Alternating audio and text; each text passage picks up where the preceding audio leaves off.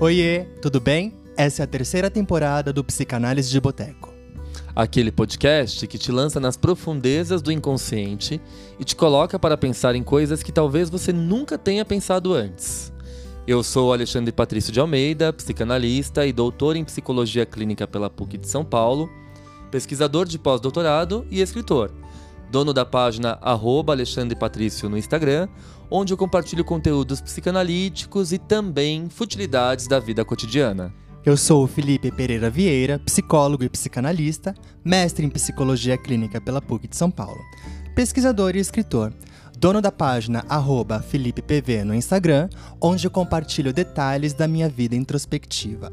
Lembrando que essa temporada está cheia de novidades, então fiquem ligados e compartilhem o nosso conteúdo com o máximo de pessoas. Os episódios novos saem todos os sábados. Então, deite-se no divã e se jogue nas suas neuroses. Ou psicoses, por que não? Por que não?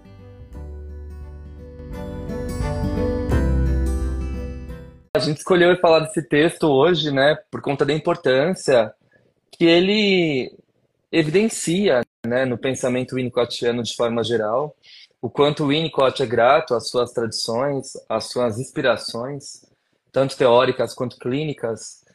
É, e aqui nesse texto ele faz uma espécie de homenagem a Melanie Klein, lembrando que o enfoque pessoal da contribuição kleiniana, que é esse texto que a gente vai trabalhar hoje, ele está no livro Processos de Amadurecimento e Ambiente Facilitador, esse livro aqui, uhum. publicado pela editora Ubu recentemente, e que eu trabalhei ele nos grupos, nos seminários teóricos do ano passado, né? Foi.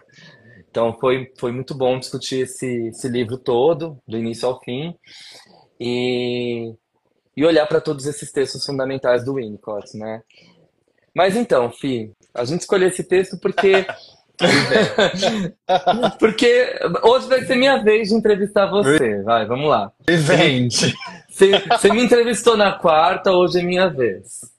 A gente escolheu esse texto porque o Winnicott aqui está muito grato às referências dele, às, às raízes dele, às tradições dele. As pessoas acham que o Winnicott, por ter criado uma teoria do desenvolvimento maturacional, Alguns falam que ele criou outro paradigma, coisas que eu, particularmente, como pesquisador, não concordo. Eu escrevo isso no meu livro, inclusive, no Por uma Ética do Cuidado, volume 2.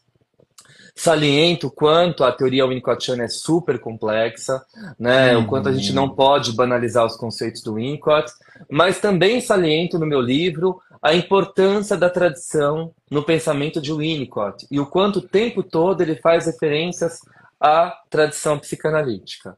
Né? Por mais que ele tenha refutado, ele tenha questionado e não trabalhado com certos conceitos do Freud, como a questão pulsional no sentido quantitativo, uhum. econômico das pulsões, e tenha desconsiderado a pulsão de morte, né, para o trabalho dele, ele não acreditava na pulsão de morte ele faz o tempo todo uma série de referências a Freud e a Klein, uhum. né? Então, aproveitar que esse ano a gente vai ter grupos de estudos tanto sobre o Winnicott quanto sobre Klein, né? Você vai lecionar o livro da Pediatria e Psicanálise, que é um livro fundamental, um dos mais complexos do Winnicott, em que ele explica uma série de conceitos, uhum. né, tanto teóricos quanto clínicos. Eu queria saber de você, tomando como base aqui a leitura do texto, que é um texto essencial e a gente recomenda veementemente a leitura, né? Como eu disse, está no livro Processo de Amadurecimento em Ambiente Facilitador. É um texto essencial para a gente entender o pensamento winnicottiano. Uhum. Eu queria é, entender de você, né? é, você que pesquisou essa comparação de linhagens psicanalíticas no mestrado Sim. e vai Sim. dar continuidade a isso no doutorado, eu queria saber uh, de que forma né, a Melanie Klein inspirou o Winnicott. O que, que você acha que ele herdou da tradição kleiniana? Com toda certeza, posição depressiva. posição depressiva, tá. Não, assim, não, não somente, né? O Winnicott, ele ele também, como pediatra, ele trabalhava predominantemente ali com crianças, depois, claro, ele também trabalhava com adultos, mas o foco do Winnicott era o, é, o desenvolvimento maturacional, que envolve aí todas as fases da vida, né? Mas eu acho que o que chamou a atenção do Winnicott, a priori, foi um manejo. É... Tudo bem que ele não fala que a Klein utiliza necessariamente um manejo. Manejo é uma coisa que ele, ele meio que inaugura na psicanálise. Uhum. Mas ele chega até a Klein, na verdade, para saber como que ela operava com as crianças, uhum. digamos assim, uhum. na clínica. Uhum. Uhum. É... Eu acho que o que ele herdou mais assim do, do pensamento kleiniano foi de fato a, a posição depressiva que é, ele fala que esse é um conceito é, que tem um nome um pouco é, inapropriado, né? Depois ele faz uma, uma certa virada ali, ele, ele coloca ali como estágio da consideração, né? Vale ressaltar aqui o que, o, o que significa posição depressiva, é, depressiva ou estágio da consideração. É, é o momento que o indivíduo está se apropriando dos seus impulsos agressivos, destrutivos. É quando na, na posição kleiniana, o bebê começa a perceber que o seio bom é, e o seio mau são o mesmo seio, então ele começa a tentar fazer uma reparação aos danos causados àquele seio que ele é, que frustrava também, né? Então, devido àquela imaturidade do bebê, ele começa então ali por volta dos seis, sete meses de idade, fazer então reparações aos danos que ele causava em fantasia ao seio, né? Na posição inicotiana, a gente pode considerar o período ali do ciclo benigno, né? Que é o momento em que o bebê agride também em fantasia, né? O, o, o corpo da, o corpo materno, né? A função materna. Existe, então, ali uma, uma sobrevivência por parte dessa pessoa, né? Que desempenha essas funções. E depois o, o bebê consegue fazer uma reparação à medida que isso vai acontecendo, reacontecendo, reacontecendo, ele vai alcançando o que o Winnicott designa como estágio da concernência, ou stage of concern, né? ou estágio da consideração para algumas traduções. Para mim, isso é um, é um ponto muito parecido, por mais que existam algumas, algumas diferenças básicas, né? mas a construção é mais ou menos muito próxima uma da outra.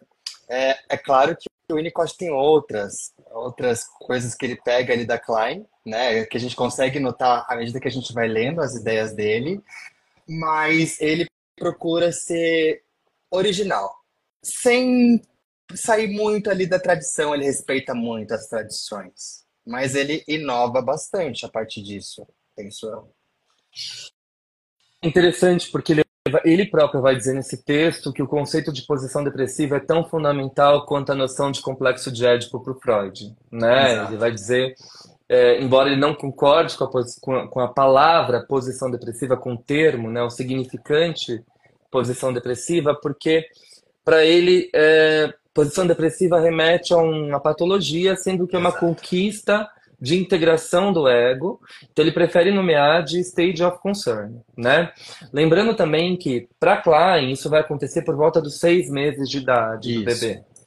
Para o Winnicott isso vai acontecer por volta de um ano e meio, né? Um dois ano, anos, dois talvez. anos, né? Sim. Quando o bebê está mais maduro, quando o bebê ele passa a reconhecer e aí ele não faz uma uma diferença entre o seio bom e o seio mal, mas ele, ele traz para nós a ideia de mãe ambiente, mãe objeto.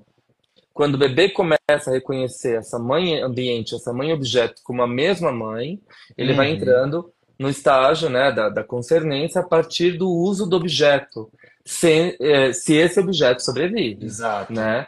Isso é aos, fundamental. Exato, aos impulsos agressivos destrutivos desse bebê. Né? Que para o Winnicott são manifestações da motilidade, da atividade motora do bebê. Não tem nada a ver com a pulsão de morte, com o instinto de morte. Movimento. Tem... Exatamente, o movimento é vida. Né? Então, os impulsos agressivos destrutivos do bebê, o Winnicott vai fazer uma leitura de que eles representam algo vital, necessário né, a, a, ao processo de elaboração imaginativa das funções corporais, para que eles possam ser experienciados pelo bebê e apropriados pelo self de forma geral. Né? Então, nesse ponto, ele herda totalmente essa noção da Melanie Klein, né, que é a noção de posição depressiva, embora fazendo algumas alterações de acordo com a sua tese do desenvolvimento maturacional. Mas outra coisa importante que eu acho que você traz na sua pesquisa de mestrado, que em breve vai ser publicada como livro. spoiler. Eu, spoiler. Uma coisa importante que eu acho que você traz é o quanto as interpretações do Winnicott eram muito parecidas com as da Melanie Klein. Embora né, ele não fizesse interpretações com a frequência que a Melanie Klein fazia. Exato. Né? A Melanie Klein interpretava, interpretava o tempo todo, o Winnicott era mais ponderado nas interpretações. Mas eu queria que você falasse um pouquinho disso também, o quanto isso se aproxima e o quanto você descobriu isso ao longo da sua pesquisa. Isso. O que foi então, o que foi surpreendente, né, Fê? Foi. O que foi surpreendente. Porque as pessoas têm essa concepção. Uma, imagina, eu estudo Winnicott desde 2014, né? Nossa, faz 10 anos que eu estudo Winnicott. É muita coisa. E é um autor super complexo. Eu sempre falo que o Winnicott e Lacan são os autores mais difíceis da psicanálise, porque o Winnicott é um autor que diz e se desdiz o tempo todo. É uma teoria que está em constante construção. Exato. Você encontra ali, né, entre linhas muito importantes. As correspondências do Winnicott são fundamentais, porque ali ele desenvolve uma série de ideias. As correspondências dele com a Melanie Klein, com a Anna Freud, com o Monte Carli, com a Hannah Siegel, né? São correspondências fundamentais. Então a obra do Winnicott é vastíssima. Eu acho que ele é um dos psicanalistas que mais escreveu. Lembrando que ele escrevia as palestras dele. Não é que as palestras dele foram transcritas. Ele escrevia antes de fazer. É totalmente diferente da dinâmica dos seminários do Lacan. Né? O Lacan dava os seminários oralmente. Exato, pelo Jacques Alamilé, né? Então, isso é bem diferente. O Winnicott escrevia suas falas para que elas pudessem ser proferidas nos eventos. Mas eu acho isso surpreendente, né? Ao longo da sua pesquisa, uma das coisas que você constatou é a forma que o Winnicott interpretava e o quanto isso era uma herança direta do pensamento kleiniano. Bom, antes de qualquer coisa, só é, salientando ali algumas. Uma, uma, outra questão importante relativa à posição depressiva e o estágio da concernência, que eu mencionei na, na pergunta número um. É, a posição depressiva ela tem a mesma importância, digamos, que o estágio, o complexo de Édipo, no, no sentido freudiano. Então, assim, foi uma grande descoberta, né? Entender a culpa que o bebê carregava, mediante ali a, a própria agressividade, né? A responsabilidade. Enfim, dá para a gente falar sobre isso por bastante tempo, mas isso sairia um pouco do foco da conversa. Uhum. Mas assim, voltando agora para sua a sua, a sua questão das interpretações.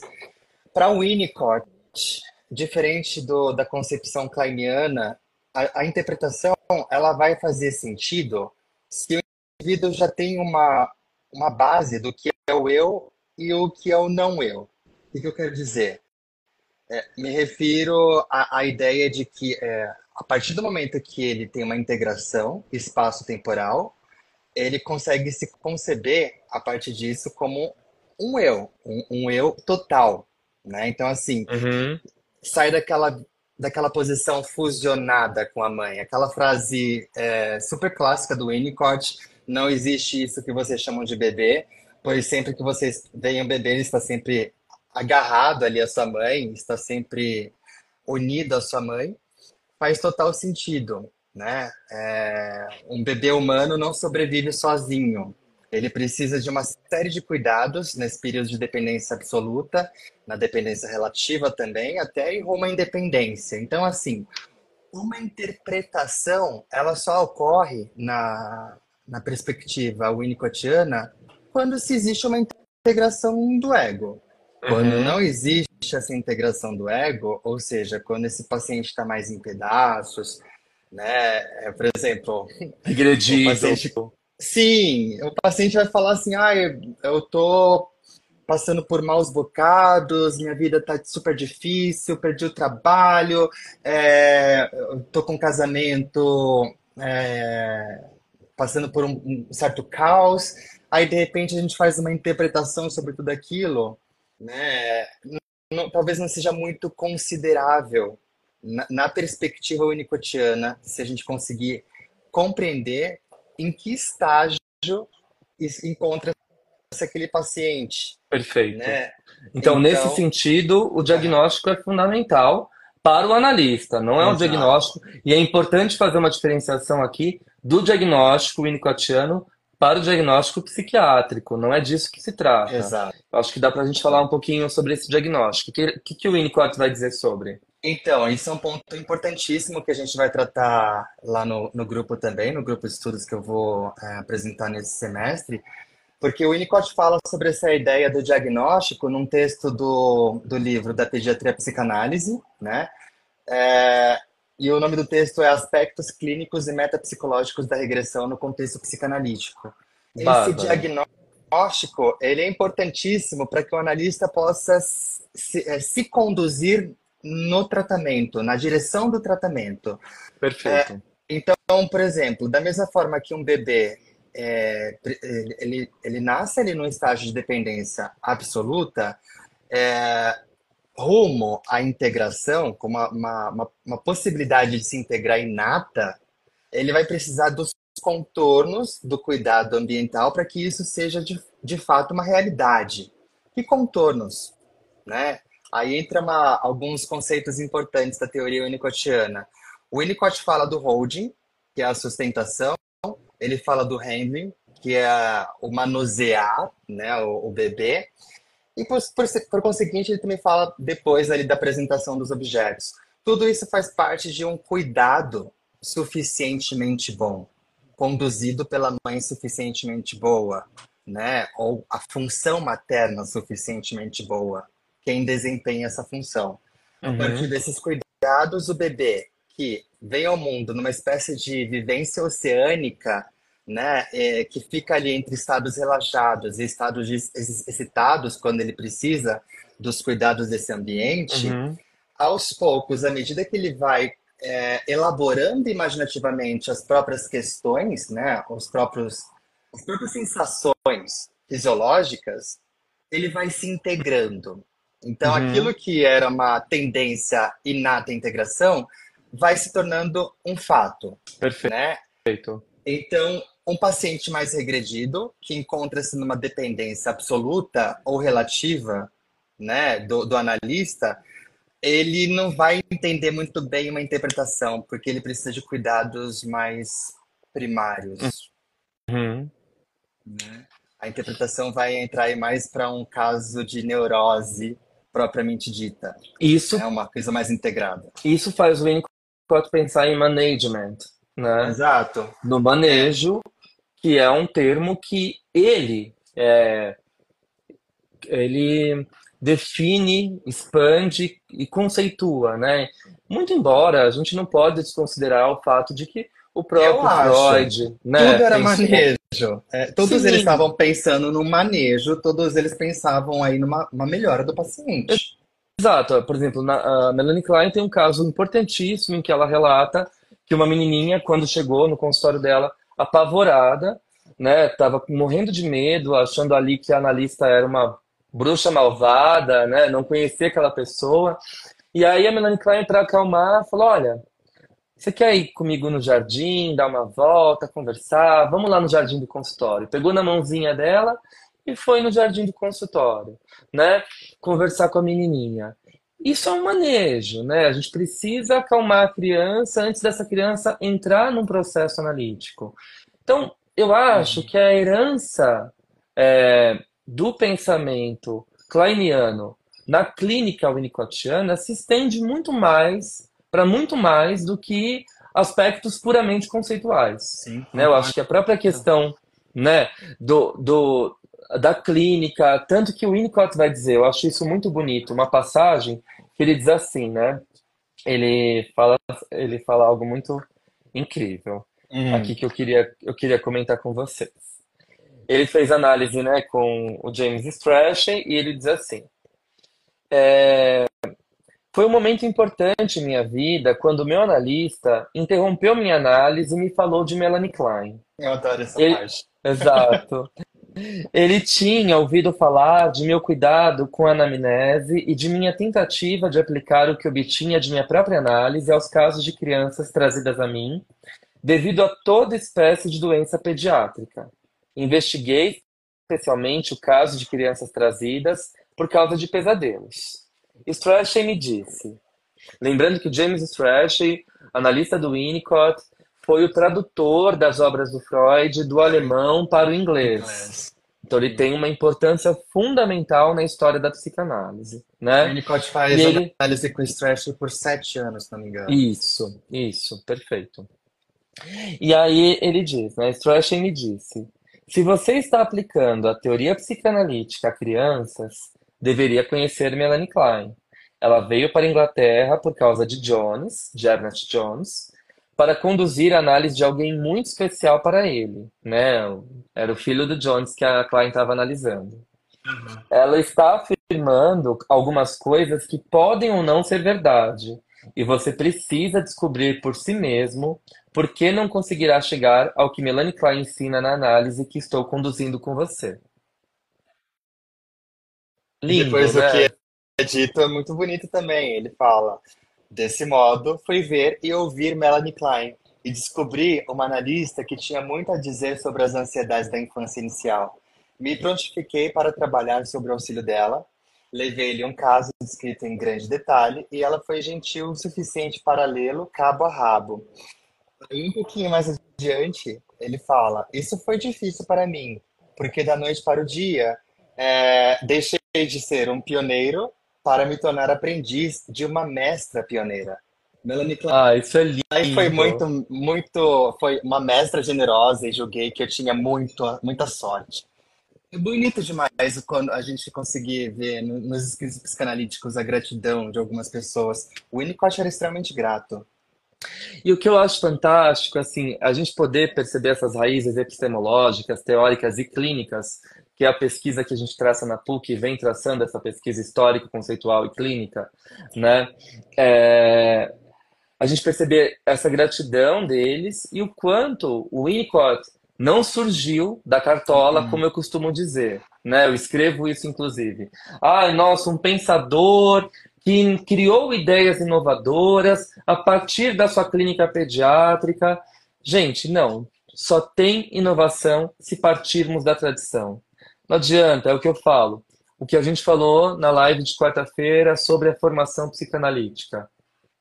Não tem como ser psicanalista se você não conhecer Freud a fundo. Não é o Freud básico, né?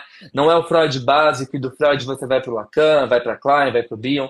Não, é o Freud a fundo, profundamente, para você depois se inclinar a outras perspectivas teóricas, né? Isso é essencial.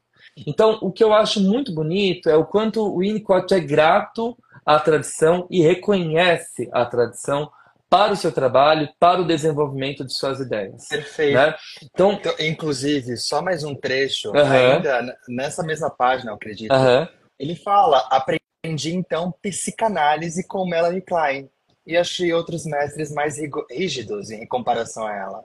Ele fala que ele aprendeu psicanálise com Klein. lindo, né? E ela foi supervisora dele, né, por quase seis anos, né? Foi. E- Exatamente. E aí é engraçado, né, que ele, ele diz assim: primeiro ela tinha uma memória espantosa. Sábado à noite, imaginando. não é? Sábado à noite, se ela assim o desejasse, podia se aprofundar em cada pormenor do trabalho da semana com cada paciente, sem consultar suas anotações. Ela lembrava de meus casos e de meu material analítico melhor do que eu mesmo. Mais tarde, ela me confiou a análise de alguém próximo e caro a ela. Mas devo deixar claro que eu nunca fui analisado por ela, nem por nenhum de seus analisandos, de modo que não fui admitido em seu grupo de kleinianos escolhidos. É um pouco ressentido, né? É uma relação muito ambivalente do Winnicott com a Klein, né? É uma relação assim de querer ser reconhecido nesse lugar de filiação, mas ao mesmo tempo não ter sido reconhecido porque, claro, ele não concordou com muitas ideias, ah, sendo, acho que o ponto maior de divergência entre os dois a questão da pulsão de morte, que o Winnicott discordava Então. completamente. E né? até esse ponto, né? A gente precisa partir da tradição para conseguir inovar. E ele fez inovações surpreendentes por não acreditar na pulsão de morte. Exato. Ele tem uma teoria inteira com base nessa premissa de que não existe pulsão de morte. Perfeito. Perfeito. Né? E, é, e aí ele continua dizendo algo aqui muito bonito no texto, né? Ele coloca assim, é, o quanto ah, ele aprende a expressão, né, relações de objeto, que é algo, isso me incomoda muito na Uhum. psicanálise, né? Colocam o, o, o Ferber, ah, o Balint, o Ferenczi, o Winnicott, como autores das relações de objeto, esquecem da Melanie Klein, né? Isso é uma coisa um tanto quanto imbecil para mim, Eu também na verdade. Eu acho. acho meio, meio doido, né? Como, como pode ter esquecido? Ela fala de relação de objeto o tempo todo. O tempo todo. E, e, assim, o que, é, o que eu- que a gente aprende lá na PUC, né, e que a gente discute com os nossos nosso meio científico, é o problema é quando o estudioso, né, o seguidor quer ser mais mais iano que o próprio autor, né? Então o problema é que tem Winnicottianos que querem ser mais Winnicottianos que o próprio Winnicott. Então ele diz aqui claramente, né? é, eu aprendi é, que havia então uma conexão íntima entre os mecanismos mentais de introjeção né, e a função de comer. Também projeção tinha relação com as funções corporais excretoras. Saliva, suor, fezes, urina, gritar, dar pontapés. Então ele aprende essa dinâmica das projeções e introjeções, ah, apesar dele acreditar que ah, as introjeções, as projeções só acontecem depois que o ego está minimamente estruturado, né, depois então que aconteceu uma- fora. Exato.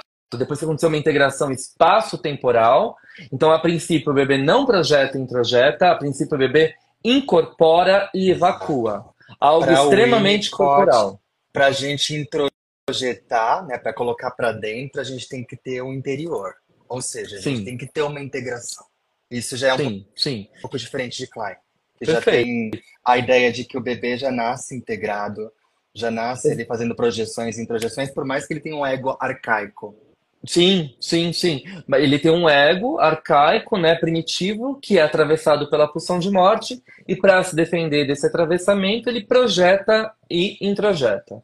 Né? Ele, ele cinge é, por conta da pressão da pulsão de morte, que é muito intensa após o nascimento. Então, para Klein, existe esse ego já formado que é capaz de projetar e introjetar. Embora nesse início aconteça uma cisão.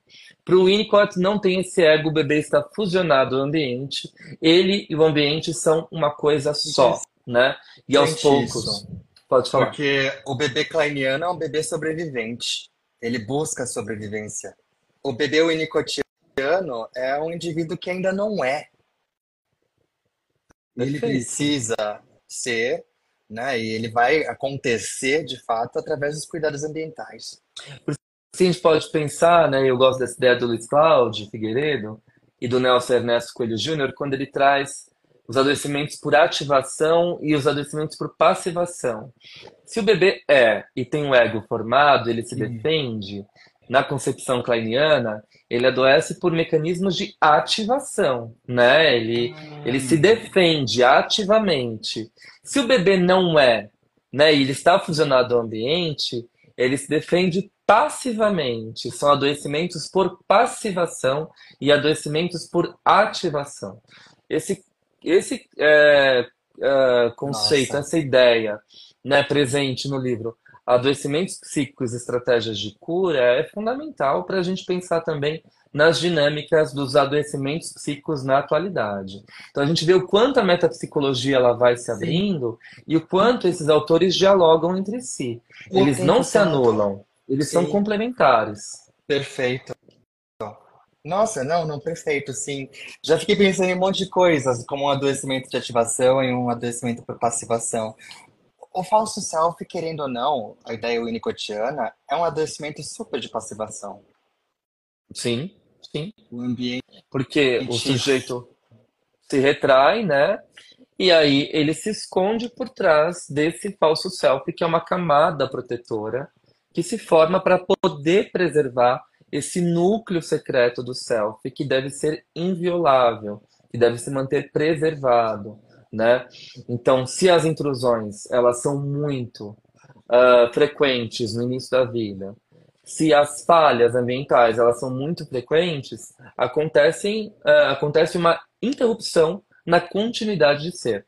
Então, esse indivíduo levanta defesas que se formam e ele se mantém ali retraído, protegido, apassivado, tranquilinho, enquanto o falso self entra em ação. E esse falso self impede a experienciação da vida. Né? O falso self se adapta ao ambiente. Nesse Perfeito. sentido, ele vivencia o que o ambiente espera dele, não os próprios impulsos. Isso fica ali guardado, à espera de um ambiente que seja favorável para que esses impulsos possam emergir. Né? Eis aí a importância de uma análise pessoal. Algumas experiências acontecem no, ali no momento da análise em si. É... Ale, só tira uma dúvida para mim e para Claro. a gente. Claro. É, me dá um exemplo, então, de adoecimento por ativação. Adoecimento, adoecimento por ativação é quando o ego está suficientemente bem estruturado para poder erguer defesas mais ahn, relacionadas à integração. Por exemplo, o recalque é um adoecimento, né, um mecanismo de defesa que surge quando o ego está integrado Neurótico. Exato. E é algo mais ativo. Então, a neurose obsessiva, Entendi. a neurose. é, porque a gente tem uma transformação, né, do, daquele conflito que passa pela via da representação, é recalcado, então surge um sintoma de forma ativa. Maravilhoso. né? Agora, numa incidência do trauma, por exemplo, eu não tenho defesas, eu não consigo. O trauma, ele não passa pela via da representação, né? O trauma, ele é dissociado, ele é clivado. Por isso Ele é gente pode indizível. ele é indizível. Então, o sujeito, ele se retrai, né? Ele se esconde, ele paralisa, ele acontece aquilo que a gente chama de morte em vida. E quando esse trauma não é dito, não é testemunhado, eu gosto muito dessa expressão ferenciana, né? Quando esse trauma não é testemunhado por alguém que possa prestar esse testemunho, esse indivíduo continua ali com uma grande parte do seu eu morta, né? Uma morte em vida. Então isso é, é, é extremamente complexo e doloroso, porque esse indivíduo se abstrai das experiências, né? Fica a dica para quem não leu, esse livro é, é perfeito, é maravilhoso. É do Luiz Cláudio Figueiredo e do Nelson Ernesto Coelho Júnior, Adoecimentos Psíquicos e Estratégias de Cura, que saiu Sim. pela Blucher. É Sim. um livro de cabeceira. Com certeza, com certeza. Eu amo muito esse livro e eu desenvolvo bastante as minhas ideias no, no Por uma Ética do Cuidado, volume 1 e volume 2, com base nesse livro também, né? Perfeito. Bom, outra coisa importante que ele diz do texto, né? Ele diz assim, é, ele começa então a, a questionar, né? Ele diz, ele fala assim, é, na página 223, o importante para mim era que enquanto nada do impacto do complexo de Édipo se perdia, o trabalho se fazia agora na base de ansiedades relacionadas com impulsos pré-genitais. Então veja que importante.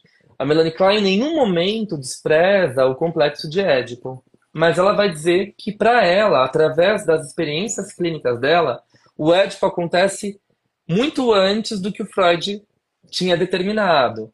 Né? Para ela não vai acontecer ali por volta dos 4, 5 anos. Mas o bebezinho já tem uma, já estabelece uma relação de triangularidade em que ele está com o seio, né, a figura Uhum. cuidadora, e que quando não está, supostamente em fantasia, essa figura está com alguém. Então existe uma triangularidade. Triangulou, a gente tem Édipo, né, conflito edipiano. Isso já é uma. Não à toa, ah, Pode continuar, depois, pode continuar, depois eu falo. Não à toa Klein vai escrever o texto clássico Estágios Iniciais do Conflito Edipiano, de 1928. Né? Eu ia falar isso também, mas você já falou antes. Mas É. assim, eu acho que essa é uma diferença fundamental também do pensamento kleiniano com relação ao pensamento winnicottiano. Os ciúmes também vai acontecer para o Winnicott quando já tem uma integração. no caso da triangularidade ali, da, da triangulação edipiana, kleiniana, como algo arcaico, isso já acontece também logo no princípio da vida. Então a gente Sim, já pode pensar num bebê integrado que sente ciúmes do sim, seio. sim, sim, sim. Não, e aí é interessante, ele vai falar assim, ó, apesar da Melanie Klein, né, ela não desconsidera em nenhum momento o complexo de Édipo do Freud, que vai acontecer naquela idade, ela já pensa no Édipo precoce. Isso me leva a pensar nas relações, eh, nas questões pré-genitais. Então eu começo a olhar para o início da vida, coisa que os outros analistas não fizeram, né? Então a Klein foi precursora de olhar para esse início da vida, para os primórdios da vida. Por isso que a gente costuma dizer, o Freud descobriu a criança no adulto e a Klein descobriu o bebê na criança. Essa frase é clássica, eu sempre escrevo ela e eu sou totalmente a favor dela porque eu acho que a importância central da Melanie Klein foi olhar para os primórdios da vida, algo que o Winnicott herda, trazendo uma compreensão a partir da sua experiência na pediatria. Perfeito. né? Então, então ele via que os bebês não eram integrados daquela forma que se imaginava, que o bebê nascia no estágio de dependência absoluta, caminhava rumo a uma dependência relativa. Então tinha ali toda uma teoria do desenvolvimento maturacional que ele vai descrevendo partindo da experiência dele. Por isso que uma, um dos maiores debates que a gente tem no campo psicanalítico é se o Winnicott trabalhava com a metapsicologia freudiana. Hum. A meu ver, eu concordo com a, a, é a Martine Girard, é isso? Isso, isso, sim, sim, Que, do... que é, é aquela psicanalista fantástica Uhum. francesa que traz um debate, né, trazendo, é, colocando em consideração o fato de que o Winnicott não despreza a metapsicologia freudiana, mas ele estabelece, ele, ele coloca um olhar à metapsicologia freudiana baseada, baseado na experiência, esse olhar, né? Um, um aspecto mais factual e menos especulativo. É, o Winnicott fala de id, por exemplo. Ele fala que o id, a princípio, ele é externo ao ego. O que que é o Sim. id, se não uma metapsicologia? Sim, sim, sim. Né? Mas é, é, ele vai dar todo um, um contorno olhando para isso de acordo com a experiência dele. Então, por isso que a gente pode pensar numa metapsicologia factual e menos especulativa. O que eu fico pensando na teoria de Winnicott, sempre, cada vez que eu, que eu leio e descubro mais, é que Uhum. o Winnicott, ele, ele conseguiu observar é, no, no recém-nascido, na primeira infância, é, aspectos que não tinham ainda sido pes- pesquisados, investigados por outros analistas. Uhum. Assim, é claro, a partir do, do trabalho da Klein, ele ainda conseguiu fazer uma coisa ainda mais profunda, porque ele acredita que o bebê não, não é integrado. Então, a- ele ainda não é um eu, ele precisa vir a ser a partir dos cuidados ambientais. Depois que ele alcança um estatuto de eu, uma série de, é, de fenômenos psicanalíticos vão acontecendo. Uhum. Da mesma Uhum. forma que o, a Klein é, trabalhava e da mesma forma que o Freud também trabalhava. Para mim foi um grande susto ler o caso Beagle, do Winnicott, retratado no livro que ele escreveu e que foi publicado póstumamente. É... Qual o nome do livro? The É, Beagle. O relato Beagle. da análise de uma menina, né? Acho que é isso. Exatamente, isso mesmo. Que ai- ainda não foi republicado pela Albu, Não. ainda não está disponível, mas Infelizmente, a versão brasileira é péssima. Falta pedaços de tradução. recomendamos, Não mas para quem tiver interesse, tá, tá, acho que vocês vocês encontram aí na internet. Mas enfim, o que eu tô dizendo é o seguinte, foi, foi um susto para mim verificar como que o Winnicott interpretava é, a ansiedade de uma criança já com uma integração, com alguma integração. Ele trabalhava exatamente do mesmo modo que a Melanie Klein. Ele interpretava o Interpretações tempo todo. E interpretações de ah, uh, perspectiva de uh, bases sexual, da sexualidade Sim. da criança. Né? E vamos lembrar que sexualidade para psicanálise não tem nada a ver com um ato sexual, nada a ver. Sexualidade, eu sempre falo isso, sexualidade é eros, é o que liga. Né? A gente está aqui reunido assistindo essa live tem sexualidade. Eu quando é vou relação. Exato, sexualidade é investimento. Hum. Né? Então ele faz interpretações ali da ordem de aspectos pré-genitais, sadicorais, sadicoanais. Exato. Você Ele queria fala- destruir a mamãe, você queria possuir o papai. Eu falei Você assim, queria meu é, Deus. comer, devorar todos os bebês da barriga da mamãe, né? Pois é, eu falei assim, gente, baixou Melanie Klein aqui. Sim, e eu acho que é isso que é importante. Quando as pessoas fazem uma leitura leviana da obra do Winnicott, uma leitura rasa, acham que o Winnicott é holding, é o vovô bonzinho da psicanálise. A gente fala muito isso no podcast, né? Essa vibe, ai, sou Winnicottiano, sou analista fofinho. Gente, não, né? Não tem nada a ver com isso. A teoria é extremamente complexa. O Winnicott traz uma compreensão diferente, uma ontogênese totalmente diferente, né, da, da, da compreensão do sujeito.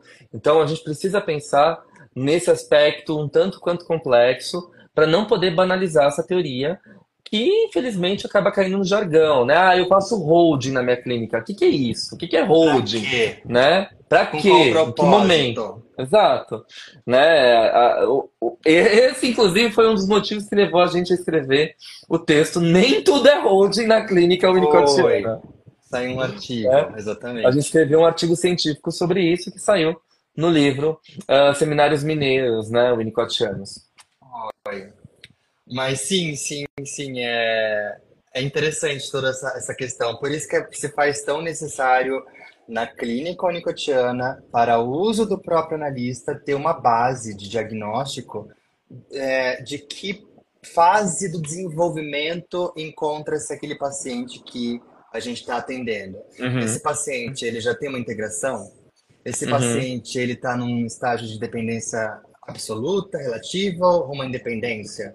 Quais Uhum. são as patologias que eh, emergem aí, que precisam ser tratadas? Esse paciente precisa de uma regressão? Ele precisa revivenciar, talvez, ali pela primeira vez, em primeira pessoa, eu digo, questões que ficaram sem representação do seu passado? Né? Então, assim, são muitas coisas Perfeito. que precisam ser trabalhadas antes da gente entender se o paciente precisa de holding ou se ele precisa de interpretações no estilo kleiniano da coisa. Kleiniano, freudiano, enfim, É, né? Freud também é meio porreta às vezes, né? Sim.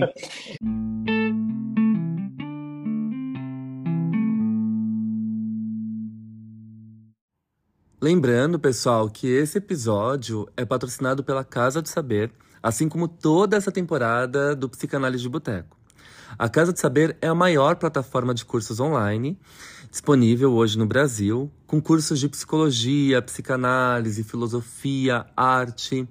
Todos os cursos eles têm certificado de horas disponíveis e os nossos ouvintes, os nossos botecers, têm um desconto especial lá na casa. Basta digitar o cupom Patrício10 para fazer a sua assinatura anual. Então, aproveitem. Eu gostaria de ler aqui, é, eu selecionei cinco parágrafos do texto. Eles não são longos, mas eu queria ler para o pessoal, para eles terem uma ideia da escrita do Winnicott e o quanto esse texto ele tem uma relevância, uma relevância histórica muito importante, né, ao longo do pensamento do Winnicott. Ele diz assim, ó: A abordagem de Melanie Klein me possibilitou trabalhar com os conflitos e ansiedades infantis e defesas primitivas, fosse o paciente adulto ou criança, e gradualmente lançou luz sobre a teoria da depressão reativa, iniciada por Freud, e sobre a teoria de alguns estados caracterizados por expectativa persecutória. Além disso, deu sentido às coisa, a coisas como a alternância clínica entre hipocondria e delírios de perseguição e entre depressão e defesa obsessiva. Em todo esse tempo que trabalhei com Klein, achei que não havia variação da aplicação estrita dos princípios da técnica freudiana. Havia a tentativa cuidadosa de evitar sair do papel de analista, e as interpretações principais eram interpretações de transferência. Isso era natural para mim, pois meu próprio analista era estritamente ortodoxo. Mais tarde tive outra analista, a senhora Joan Rivière, que foi uma grande estudiosa de Klein. O que ganhei foi uma compreensão mais rica do material apresentado e considerei particularmente valiosa a capacidade de localizar o elemento de realidade psíquica dentro ou fora e me livrar da expressão fantasia mais fraca em todas as suas versões. Trabalhando de acordo com a linha de Klein, se chega a uma compreensão do complexo estágio do desenvolvimento que Klein denominava posição depressiva. Acho esse nome um pouco apropriado, né? Pouco apropriado. Mas é verdade que clinicamente, em tratamentos psicanalíticos, chegar a essa posição envolve o paciente estar deprimido, ou seja, se apropriar dos seus impulsos agressivos destrutivos, reconhecer que o objeto mal também é um objeto bom, né? assumir essa responsabilidade que não é uma culpa para o Winnicott, não tem nada a ver com a moral introjetada de fora para dentro. O superego para o Winnicott ele nasce de forma espontânea, né? Se a moral é introjetada de fora para dentro, é, esse é um superego falso, é, é algo extremamente inculcado. Exato. Não tem nada a ver com a ética do sujeito, né? Então é algo espontâneo. Uhum. E ele diz assim: aqui estar deprimido é uma conquista. Implica alto grau de integração pessoal e uma aceitação da responsabilidade por toda a destrutividade que está ligada a viver, a vida instintiva e a raiva diante da frustração. Ou seja, o Winnicott não romantiza a vida. Né? A vida está ligada à raiva, à destrutividade. Ele não isola isso, ele não ignora isso. Isso faz parte do ser e do continuar sendo. Klein foi capaz de esclarecer para mim, a partir do material que meus pacientes apresentavam, como a capacidade para sentir consideração e culpa é uma conquista, e que isso, mais do que a depressão, que caracteriza a chegada à posição depressiva no caso do bebê e da criança em crescimento, é fundamental. Né? Uhum. E ele diz logo embaixo, no outro parágrafo, essa é a contribuição mais importante de Klein na minha opinião, e acho que se equipara ao conceito de Freud Exato. sobre o complexo de Édipo. Sim, concordo. Né? E, e aí ele é irônico, ele diz assim, ó. Este está ligado ao relacionamento entre três pessoas. E a posição depressiva de Klein está ligada ao relacionamento entre duas pessoas, o bebê e a mãe. O principal ingrediente é o grau de organização e força do ego no bebê e na criança pequena, e por essa razão é difícil datar o início da posição depressiva antes dos oito ou nove meses ou de um ano de idade. Mas de que importa? Né? Ele vai dizer: o que importa datar isso? O que importa é a gente entender que isso acontece na vida. O tempo né? todo. O Com uma pessoa todo. de dois anos, um ano, dez anos, vinte, trinta, quarenta, cinquenta. E é. essa é a perspectiva temporal do desenvolvimento para o Winnicott. A gente nunca conquista uma integração plena, né, que fica ali permanente. O tempo todo a gente alcança uma integração e volta para o estágio anterior. Alcança uma integração e volta para o estágio anterior. Saúde para o Winnicott não é sinônimo da conquista de uma integração plena e imutável. Saúde para o Winnicott está relacionada à nossa capacidade de regredir quando as coisas apertam quando tudo está caótico. Isso é saúde. E nesse sentido, ele desconstrói a noção de tempo cronológico. Que bonito isso. Não é? mas é interessante, porque para Klein acontece algo semelhante, mas com algumas diferenças, né? Mas ela fala ali da, da nossa teoria pulsional, né? Du, du, dualidade pulsional entre a posição esquizoparanoide e a posição depressiva. A gente fica se alternando entre essas posições a vida inteira também. Nós sim, podemos sim. estar mais integrados aqui na posição depressiva, se responsabilizando pelas nossas ações e tudo mais. E de repente, se alguma coisa muito ruim e, ou quem sabe algo que a gente não consiga digerir, é, é isso pode meio que quebrar o nosso ego, espatifar o nosso ego, a gente fica acendido e a gente volta para a posição esquizoparanoide.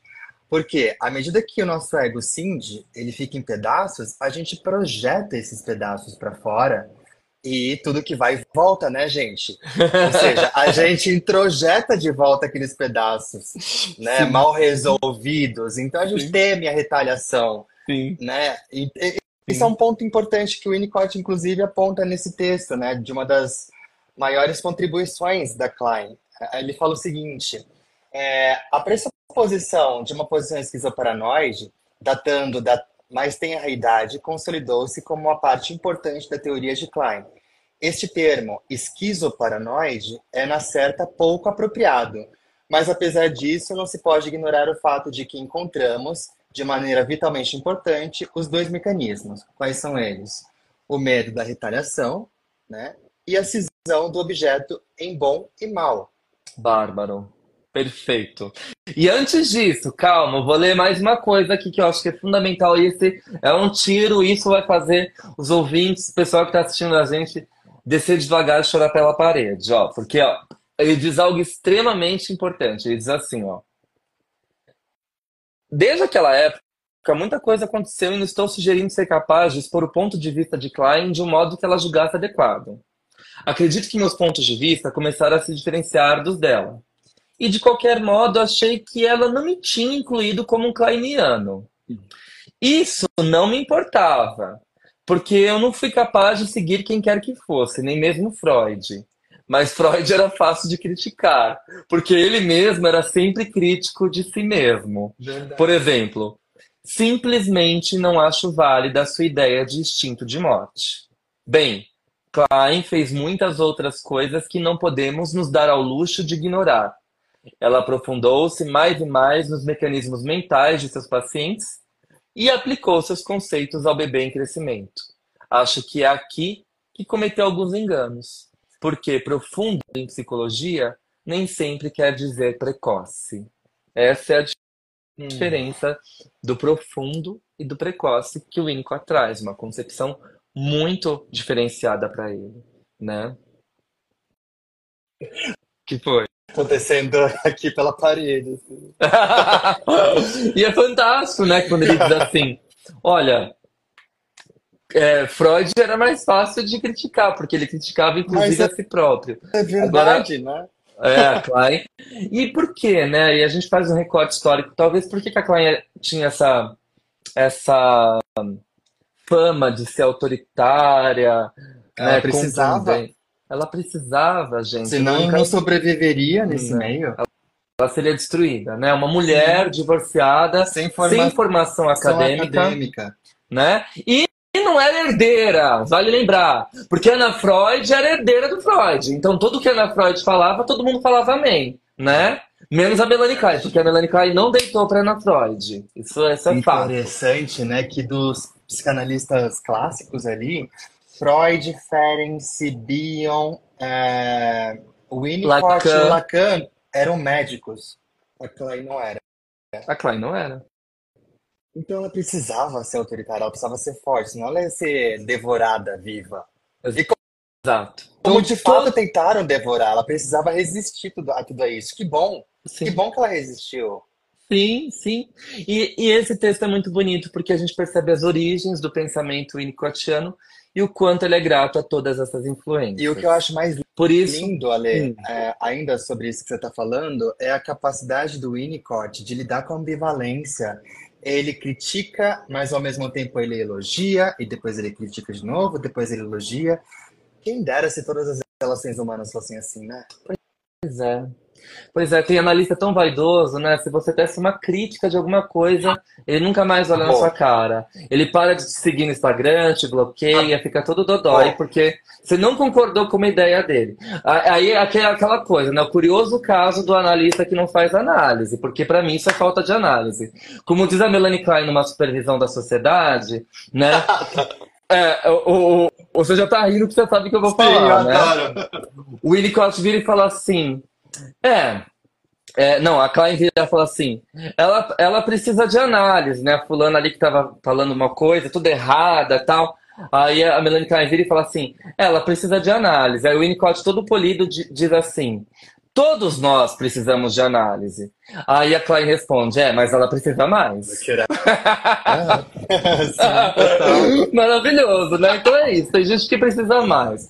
Fih, vamos encerrar, vamos deixar o pessoal com esse gostinho de quero mais. Gente, vão ler esse texto, vão ler esse livro. Eu trabalhei esse livro ano passado nos meus seminários teóricos de Winnicott.